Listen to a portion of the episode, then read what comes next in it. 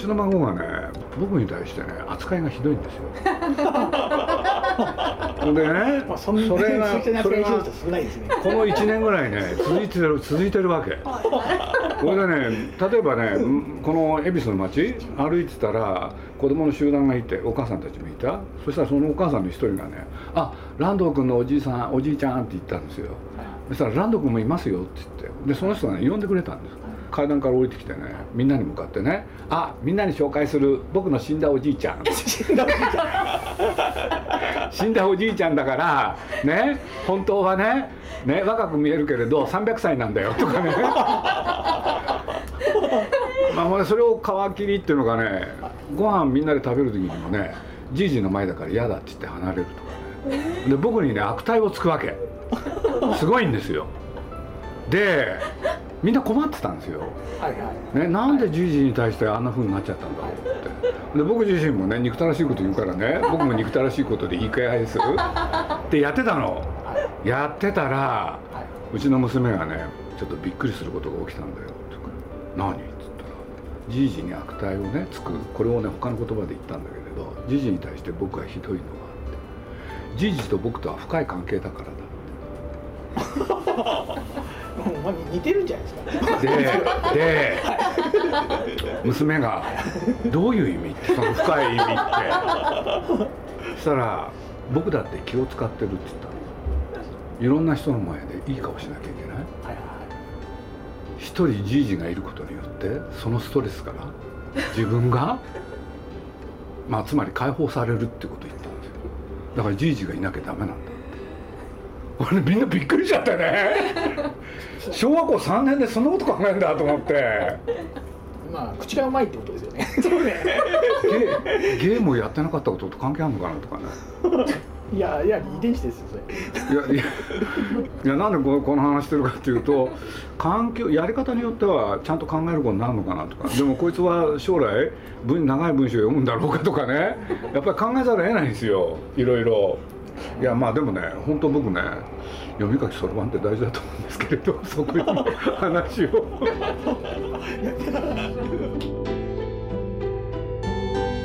東京 FM をキーステーションに全国38局ネットでお送りしている鈴木敏夫のジブリ汗まみれ。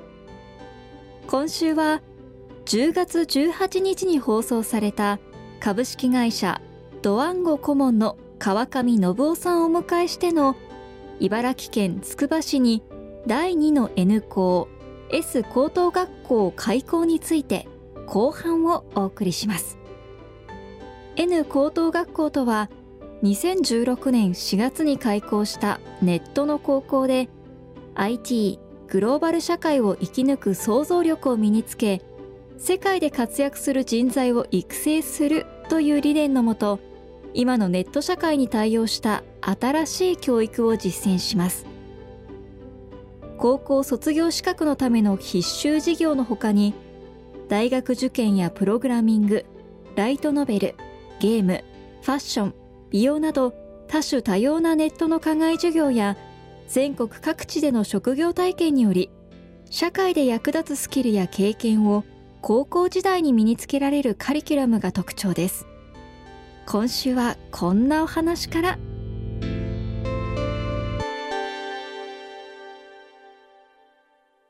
石井ってね僕らの仲間でいて、まあ、ジブリに今働いてるんですけれどそしたら、まあ、本を出したりしてね。そしたらね、まあ、僕もね、まあ、覗くじゃないですか、で読んでみたらね文章みんな短いんですよ。で開業だらけ、石井お前前からこんな書き方するんだっけ？って、編集部の人に言われたんですって。余計なこと書かない方がいいって。ほいでねあるところ行ったら会話だけなの。その会話をした時にどういうふうだったかっていう字の文がないんですよね。あそうなんですね。字がないんですよね。僕字がないと読めないんですけれど。ライドノベルがそういうの多いですよね。多分ライドノベルが始まったと思うんですけどうちの文章がないんですよねあのだから状況描写とかしないんですよね。重要文章で僕ら読んでる時読み読み飛ばすから。僕はまあ。読み飛ばすけれどはいちょっとした単語でね頭に浮かぶでしょあそうですよね。そうあのパッと眺めるんですよね。そう。そうそう字の部分が眺めるもんですでも全くないとねそれもできないんですよ。ヒントも何にもないんだもん。寂しいですよね。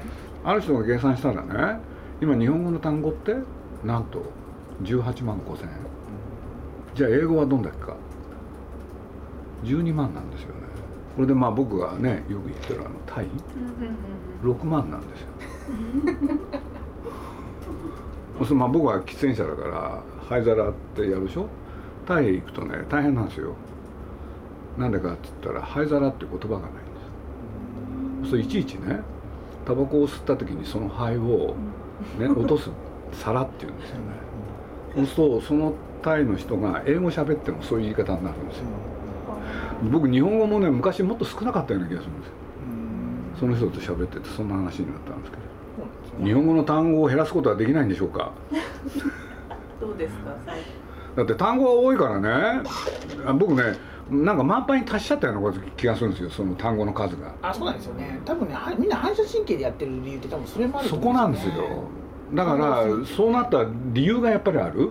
だから長い文章嫌だとかね名言もね一行にしてくれとかね要するにもう溢れちゃったから。もうねコップからねはみ出てるんですよみんな。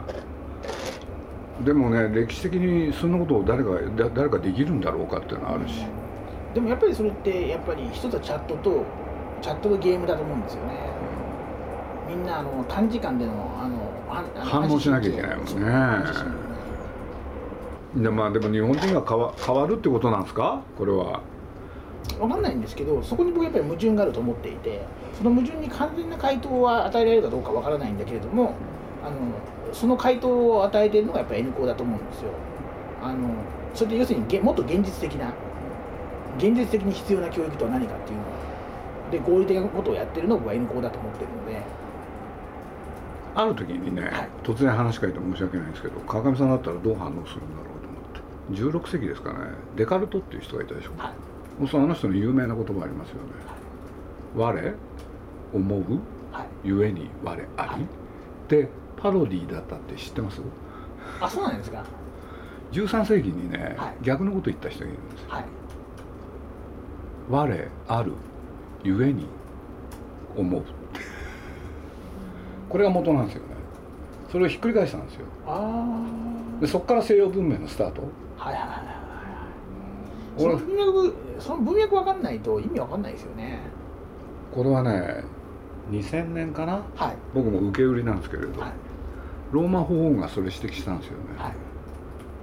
あそうなんですか。そうなんですよ。これでパウロ2世っていうポーランド出身の、はいはいはいはい。でその人はやっぱりデカルトから西洋文明がスタート。でそれによっていわゆる近代合理主義のスタート、はい。でもそれによっていろんなものを見失う、まあ、もちろん今変わっちゃったんですけどね。だから川上さんなんかそれだけでなんかわかるかなと思ったんですよ。我ありがね先だったんですよ。だから思うんだって。それをひっくり返した時から何やってもいい。そしてそれが花開いたのが日本や20世紀。そして行われたことは何かって言ったら戦争と人殺し。20世紀の中で20世紀って一番人が殺された時代だからまあ、その瞬間に我が誕生したってことですよね。そうです。13世紀に考えたやつがいるんです。で我って何なのかっていうとまたそういう意味では今あの昔の人間に戻ってると思っていてあの戻さだけ、まあ、脳濃度の働きとか考えてると思うのは人間ってやっぱりリアクションしてるだけなんですね。実は考えてなんかいない。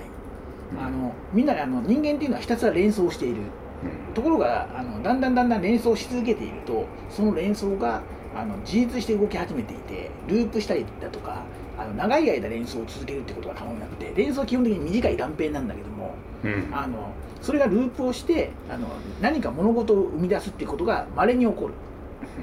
でもそれは稀にしか起こらないんだけどもあの人間はその稀に起こるそのループのことを自分だとなぜか思い込んでいてでそしてそれが主人だっていうふうに思い始めたのっていうのが自分の思考っていうものが世界を支配できるんだっていう考え方に多分つながってるんだと思うんですよね概念で世の中を支配しようとしてるっていう。そういうことですよね、はい。でそれがでも現代の子たちっていうのは、まあ、反射的に生きてるからあある意味あの原始人に戻ってるんでこれは これはなんかあのあの、ね、あの昔に戻れて言ってる人はむしろはあのこれは歓迎すべきことなんじゃないかなと僕は思ってるんで 思ったりもしてるんですけどね。考えてる方がおかしいだろうっていう。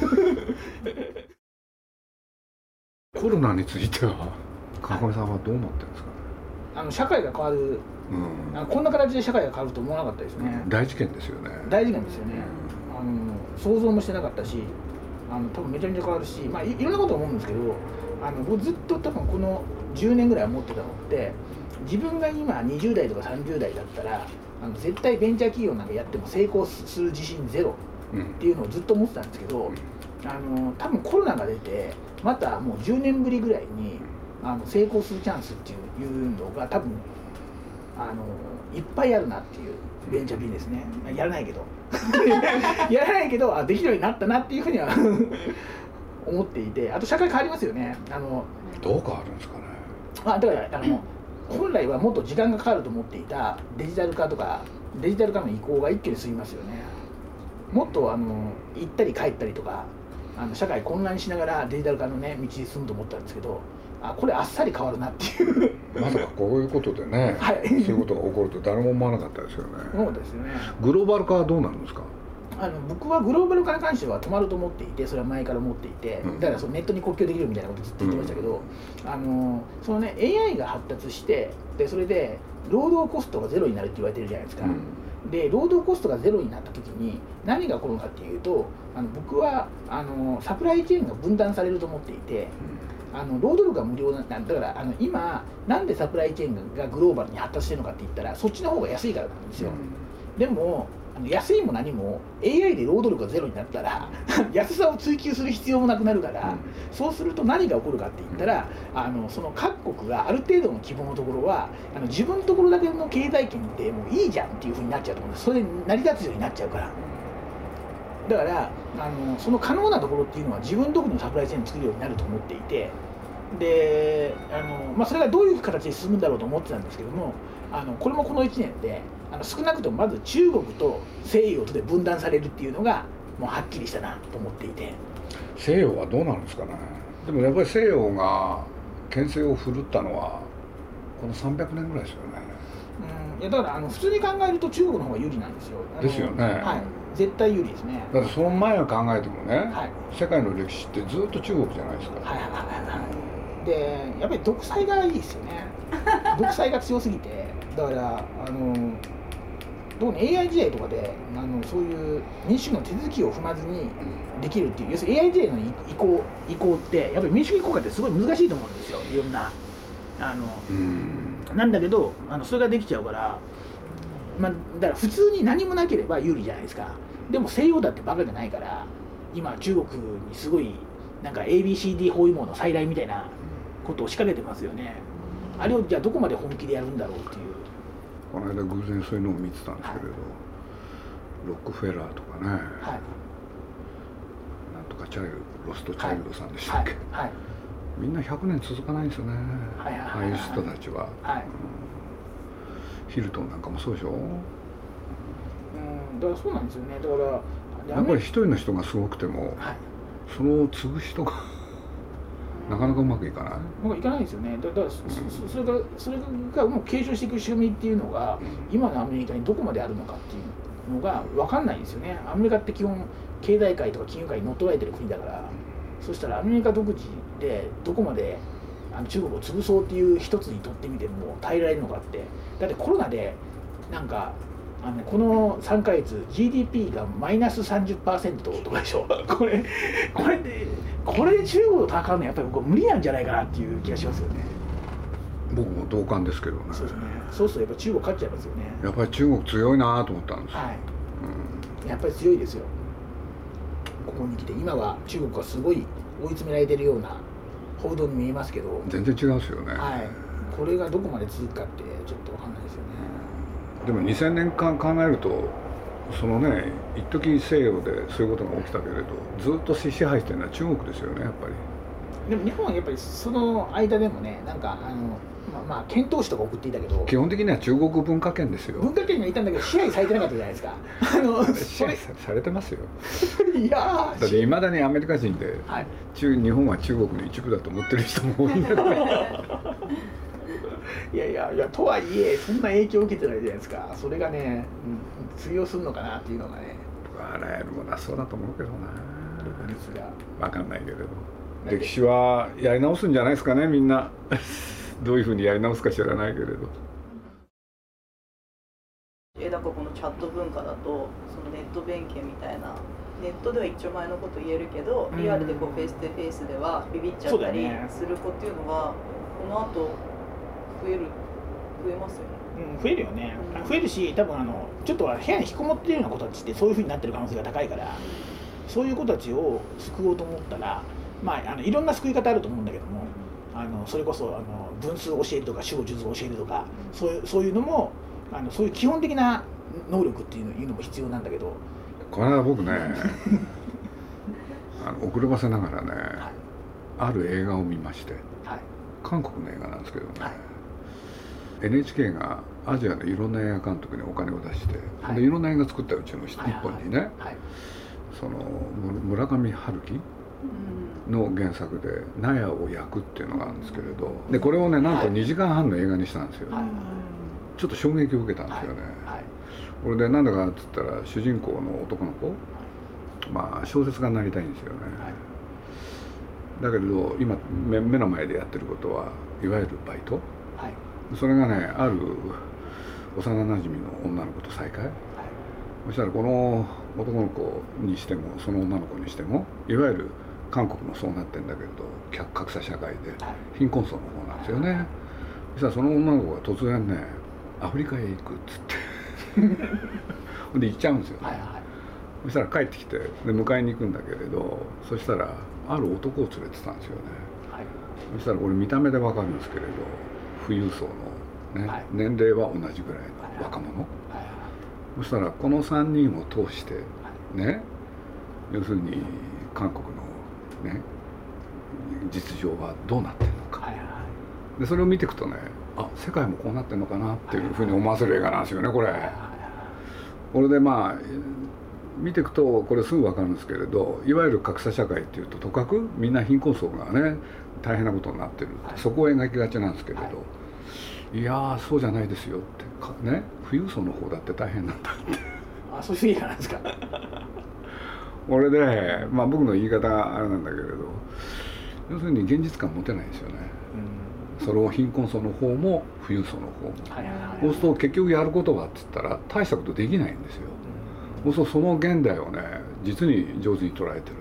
でこの人まあね世界でも大変評価を受けてる人で。はいはい改めてそういうのをね見せつけられるとね驚いたんですよね。そねそそこでもう一つね今言いかけたことだけれど問題になってくるのが現実感っていう話。そうすると人間っていうのはどうするとねその現実感っていうのを手に入れられるかっていうのかはい。それがないとね生きていけないんじゃないかっていうことをね、はい。はい。非常に説得力ある映像で描くんですよ。でねまあ言ってみりゃせに人は生産者だった時にみんなね元気だったわけでしょ？はい。ところが消費者になってね、はい。一通りのことやるとねえどうした？らな何やってんだろう俺たちはっていう。まあいらない感じですよね。そうなんですよ。すよね。そうそうその小説家の男の子も結局ねなりたいんだけど書けない。そう小説家になりたいんであって書きたいものがあるわけじゃない。はいはいはい。そうねまず第一に世界が分かんない世界を捉まえることができない。だから書けないんですよね。はいはい。そこら辺の描き方がすごくてね。はい。感心しちゃったんですけどね。まあ今世界の人が注目してる映画監督なんですけどね。イー・チャンドンっていう人ですけど。あの今の世の中でエリートって言われる人たちいますよね、なんかなんかなんかそういう、まあ、IT 界隈にもいますし金融業界とかなんかあるし日本で成功者みたいな人いるんですけど彼らが立ってる地盤って実はすごくすごく脆くって。脆弱ですよね。脆弱すごい脆脆弱なんですよね。で本人も多分それは薄々気づいていて。それがその映画上手に描くんですよ。そうなんかね手触りの実感のあること。それをなんか求めてるっていうのは見えてくるんですよね。はいはい。頑張ってください。N 校は。全く 全くつながってないですけどだってみんなねやっぱりそ多分それでしょ？現実感が欲しいんですよ。自分のやることに、うん。だってアメリカの歴史見てたってねやっぱりみんなが幸せだったの50年代だもん。でその人たちは全員が生産者だった。ところがみんながねこれから消費だっていうんでみんながね、その中に、まあ、あの取り込まれてった時からみんなおかしくなってくるんだもんそうそれが基本なのかなとかねそんなこと思ったりもするし。そう学校で何を教えてほしいかって言ったら本当はそういうことかななんていうのを思ったりして。なんかジブリの映画って基本的に説教臭いじゃないですか。そうです。それはどういうことなんですか？いやだってね僕ねジブリ始める時にこれ露骨に今はい。言うとですね、はいもう日本映画ってダメだって言われてる時期だったんですよ、そうするとそういう中でねどういう映画やっていくかって問題でしょ、はいそうするとちょうど映画がねこういうことが起きたんですよね。映画の歴史ってね映画って作るのにお金かかるから、はいそうするとね結局娯楽産業にせざるを得なかった、っていう時にまあアメリカを中心にね映画ってあの流星を迎えるんだけれど、そのなんていうのかな。描いてたものは結局ねはいあの西部劇だろうが ギャングものだろうがねそれからファミリーの映画だろうがいろんな映画あったけれど結局はねテーマ1個ラブだったんですよね。ほん。でそれは何かって言ったらだから見ていくとねラブの果てにあるのがね、まあ、実は、ね、貧困の克服だったり、ね、人を愛するっていうのは大事だとか。そうすると表面上ね西部劇に見えるんだけど中身としてはそういうものを描くそこを端的に言うとねあの面白くてためになる映画だったんですよね。ところが僕がねジブリ始めた頃の映画ってね面白さだけ追求するようになってくるんですよ。そうするとさっきの話にやっと戻るんですけれど、ね、結局今ジブリがこれからやってやれることは何かっつったらダメになった日本映画これの延命策しかないって考えたんですよね。直直すんじゃなくて延命なんですそう。だってもうダメだと思ってたもん。ダメダメ。ねテレビっていうのはあテレビじゃないや。映画に未来はなかなか難しい。そしたらね面白くてダメになるやつをやるしかないって考えたんですよね。真剣に、うん、そうすればね10年ぐらい持つと思ったんですだけれどやってみたらねこれが思いのほか長く続いてるっていうのが現状じゃないですかねああでもそれなんとなく分かりますね、もうなんかねその AI 時代にやっぱり人間滅ぶと思うんですけど N コによってね多少延命できると思ってるんですよね。延 命延命。だから2 3 0年ぐらいは延命できるんじゃないか。延命ですよね。延命いいですよね。なんかそれを変えようっていうのってそ,、ね、それいそんないいくら意気込みたってもねできないもんできないですよそうなんです。よ 延命ぐらいですよね目標にすべきな現実的なだからだからジブリの映画ってどっかに古臭さがあるじゃないかなって気がしてるんですけどね。ほんでまあちょうどうまいことにうまいことにいいっていうのか監督が何しろ高畑宮崎でしょ？そういう時代を知ってる人たちだったからそれを言うことでやりやすかったんですよね、うん、ほんでそれは多分今の人の目にはちょっと新鮮に見える。ほんである期間は続くだろうって。ただね最初の話に戻ると何しろジブリの旧作やってみたらそこにねお客さんいっぱい来ちゃうっていうのはどっかでそれを渇望してるってことでしょ、じゃないかなって僕は見てるんですけどね。だから面白いんですよね。だからあのある意味ジブリに影響を受けたもの作品っていうのがいっぱいあると思うんですけどもそういうのってあのそういう部分を大体あの省いて出してるものが多いと思うんですけど。あのジブリのそのファンタジーの楽しい部分だけを取って。そうそうそうそう。そう。そのなんか積分っていうのはななくした作品がすごい多いですよね。だから僕なんでみんなそれをやらないんだろうっていう。そうです。だから僕ねやっぱり見ててね説教ってみんな好きなんですよね。それはまあ長く生きてきていつも思うことで、ね、揺り戻しがいっぱいいっぱいあるんですよね、だから僕テレビでねある時期山田太一っていう人がいてねその人のドラマ見てると面白いなと思ってたのがね親父がねまあ若い人が主役だからそうすると親父が何て言うんだろうすごいねあの道徳的なことを息子に言うじゃないですか娘に言うじゃないですか誰も言うこと聞かないんですよ。ところが街で出会ったおじさんが同じこと言うと言うこと聞く。そういうドラマ作ってたんですよねあの人。そう僕見ててね同じこと言ってんのに面白いなーなんて、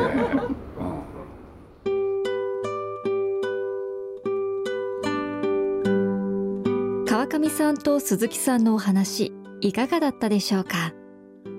鈴木敏夫のジブリ汗まみれはラジコのタイムフリー機能で1週間遡ってお聞きいただけます。